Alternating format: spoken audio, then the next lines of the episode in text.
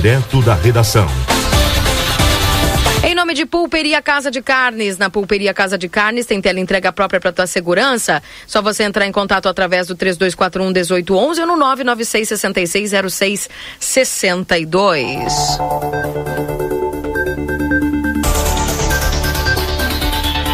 E eu vou direto com a Débora Castro, que traz informações importantes para nós aqui na manhã de hoje, falando a respeito é, dos conselheiros tutula, tutelares que estão aí, né? Já está começando as inscrições para os novos conselheiros, mas também os conselheiros falando aí a respeito é, de todas essas ações que estão acontecendo aí e a atuação deles nesses últimos dias. Débora, contigo. Do Grupo A Plateia, nós entramos ao vivo, direto da, da sala do Conselho Tutelar para trazer um assunto de extrema importância para vocês que estão sempre nos acompanhando. Mas antes da gente começar a conversar sobre esse assunto que vocês já leram na legenda, eu peço para que vocês vão compartilhando essa transmissão, porque ela é de extrema importância e totalmente informativa. Estamos aqui na sala do Conselho Tutelar conversando com os conselheiros, a Débora e o Romário, que vão tirar algumas dúvidas que nós estamos recebendo e que, claro, eles também estão recebendo e estão sendo cobrados sobre este assunto, que é a responsabilização dos pais diante dos últimos acontecimentos e também do dia a dia com os seus filhos. Eu vou virar aqui, porque eles já estão aqui conosco e a gente tá vai dividir essa entrevista em dois momentos, né? Primeiro momento a gente vai conversar com os conselheiros a respeito dessas últimas ações desses últimos acontecimentos que tem é, preocupado não só as famílias, mas também é, os alunos, né? Que é a questão de ameaças, massacres, ataques, enfim, e também situações que acontecem com uh, menores de idade que é, a gente sempre imagina que o Conselho Tutelar precisa agir. Então, a Débora e o Romário vão explicar para a gente como que funciona essa questão quando envolve uh, menores de idade que participam ou que são suspeitos ou que acabam se envolvendo em alguma ação ilegal, a gente pode dizer assim. Bom dia, Débora. É, bom dia ao Jornal Plateia, né? Então, uh, agradecemos em primeiro momento é, a presença de vocês aqui no Conselho Tutelar, é, para que a gente possa também é, conversar com a comunidade sobre esses últimos fatos que estão acontecendo e o que e muitas coisas que são recorrentes do Conselho também. É, hoje, o Conselho Tutelar tem recebido uma demanda muito grande é, em relação a esses supostos ataques, né? As redes é, de internet que estão disseminando várias mensagens, as mensagens nesses sites de fofocas que as crianças né, e os adolescentes é, têm é, nas escolas, nesses grupos, e que vêm mensagens é, que a gente não sabe é, da onde, qual a origem dela, né? Não tem número de celular, não tem nada, e simplesmente uma mensagem que acaba colocando as pessoas numa situação de intimidação, às vezes, ou, ou até de medo. Então, a nossa preocupação, né, justo hoje, nesse dia 20, que estava programado é, uh, nas redes vários ataques e que está todo mundo apreensivo com isso, nós queremos tranquilizar né, a comunidade escolar os pais. É claro que temos que estar atentos, sim, mas tranquilizar que é, essa disseminação, ela é, a gente não, ainda não consegue entender bem se ela vem através de jogos, de que que é, mas que, que agora no momento ela não, isso não é real né? Então, isso a gente já tratou com a segurança pública, isso a gente vem trabalhando em rede, vem discutindo, porque a gente não pode criar é, uma, uma falsa ideia de que realmente isso existe, porque isso não chegou até o Conselho Tutelar né? Essa demanda não chegou até uh, essas denúncias não chegaram na polícia dizendo que realmente existe uma pessoa X que está fazendo isso. Então, como a gente não não tem provas disso, né? É, a gente não pode afirmar. Então, nesse momento, é, a gente pede que os pais tenham a responsabilidade em cuidar é, os celulares dos filhos, o, os jogos que eles estão que eles estão pra, acessando no celular, né? Revisar sim a mochila do filho é um direito do pai, né? E da mãe, do responsável, né? Levar o filho regularmente à escola, cuidar dos horários em que eles chegam, que eles saem, se eles vão sozinhos ou se voltam sozinhos, essas coisas que a gente tinha esse cuidado e que parece que agora com o uso do celular é muito prático. Eu ligo para fulano e pergunto para ele se ele já está em casa, eu pergunto para ele se ele ainda está na escola e eu acho que a gente tem que ter um monitoramento presencial. Então esse cuidado maior dos pais. Por quê? A responsabilidade dos filhos é dos pais né?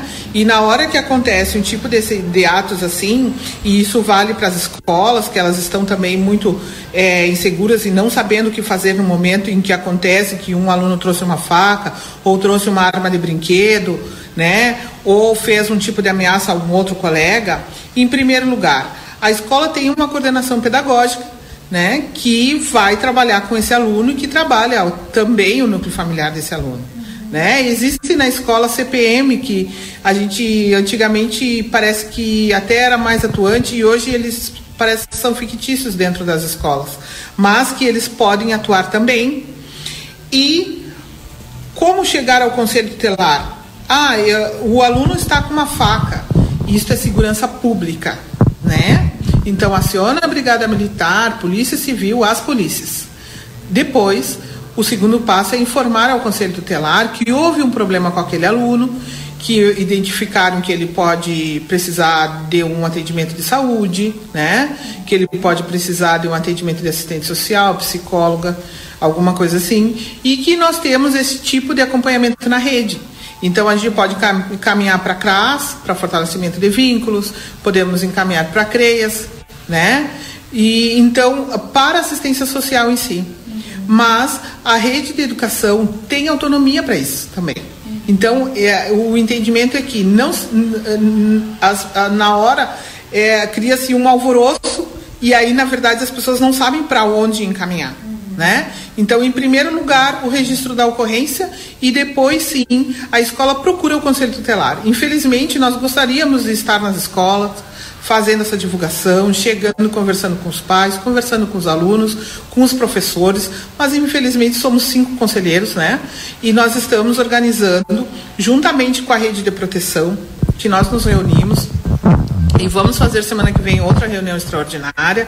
Já pedimos apoio do Ministério Público, do Judiciário também, para que a gente é, crie uma força-tarefa para a disseminação dessa, dessas redes sociais, dessas mensagens, dessas coisas que, que deixam as pessoas tão inseguras. Então, é, um plano de ação vai ser montado, né? Por quê?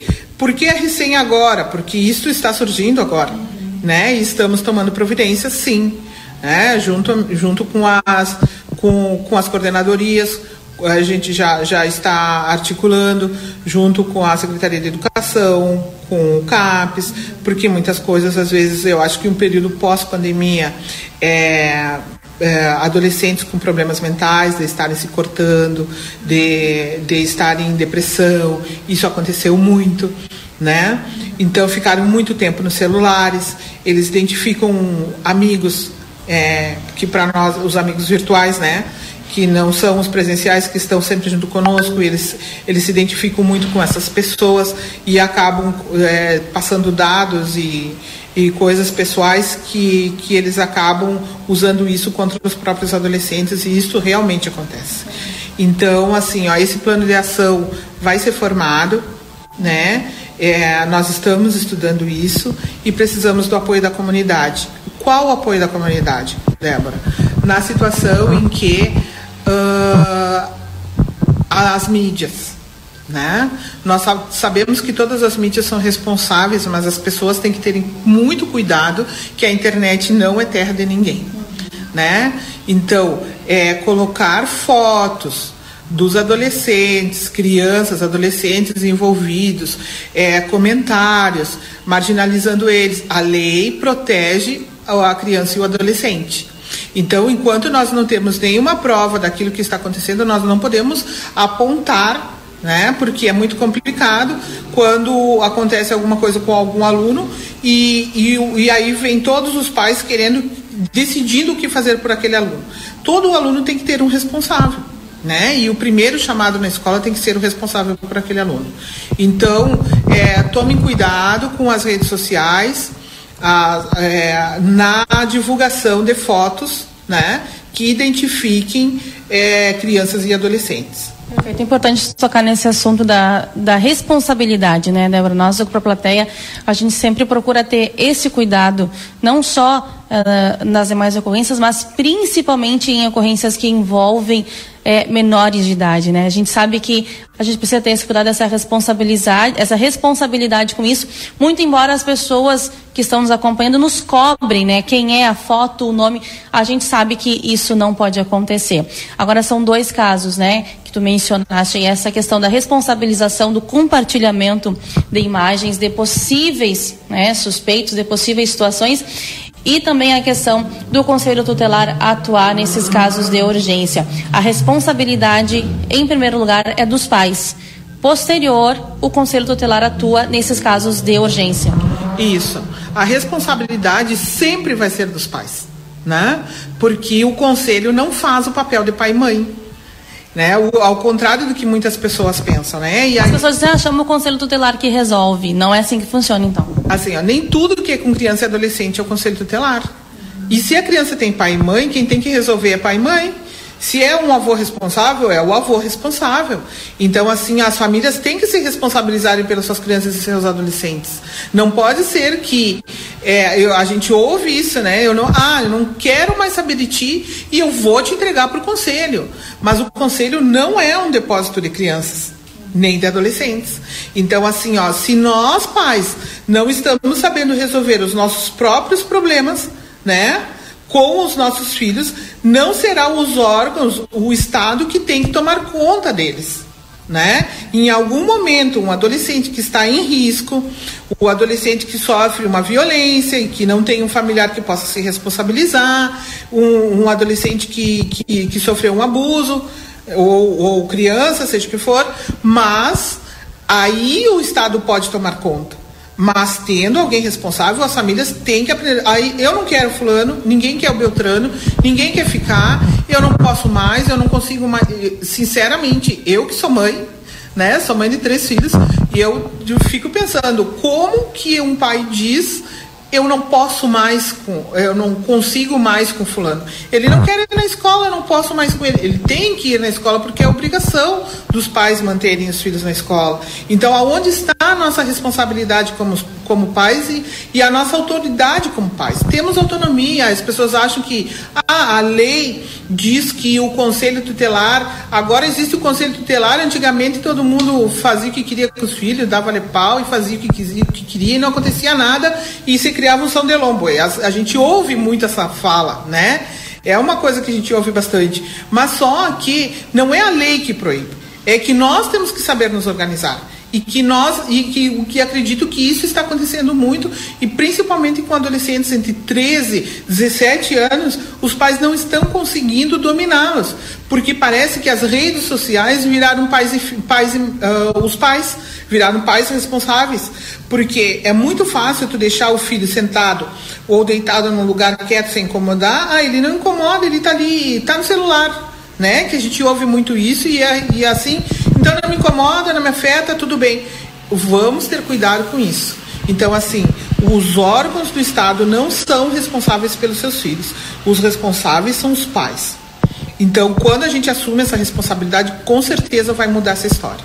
Então, é isso que a gente está pedindo. O Conselho Tutelar não consegue ter perna para coordenar é, todas as famílias, a gente encaminha. Nós temos uma equipe técnica que trabalha, que é atuante, mas que nós temos quase 80 mil habitantes na cidade e que a gente tem muita gente para atender.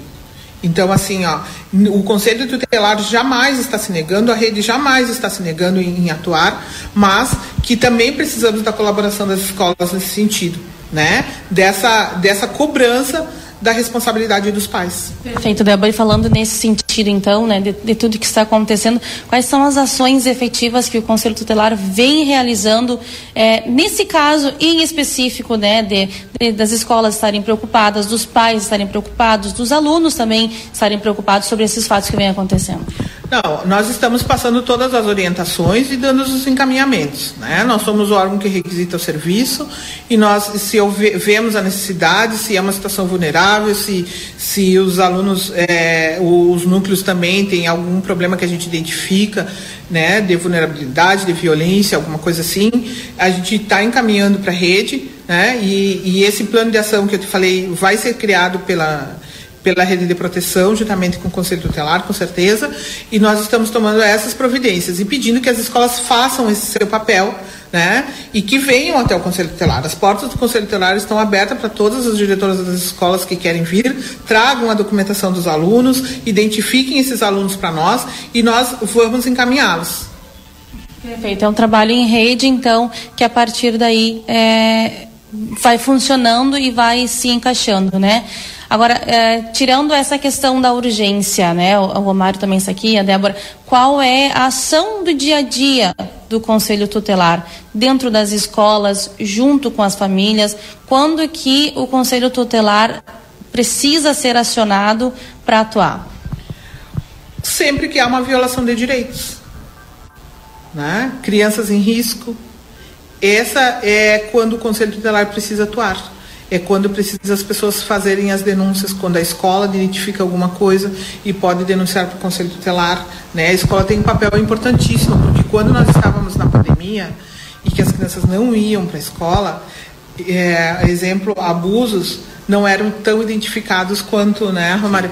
Quanto, é, quanto tem as aulas presenciais.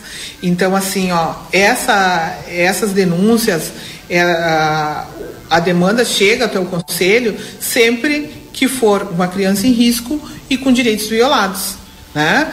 Alguns problemas é adolescentes infratores, e isto é, é segurança pública. A gente tem que saber também é, fazer esse filtro, né? Então, assim, ó, quando a segurança pública precisa do conselho tutelar, ela nos aciona.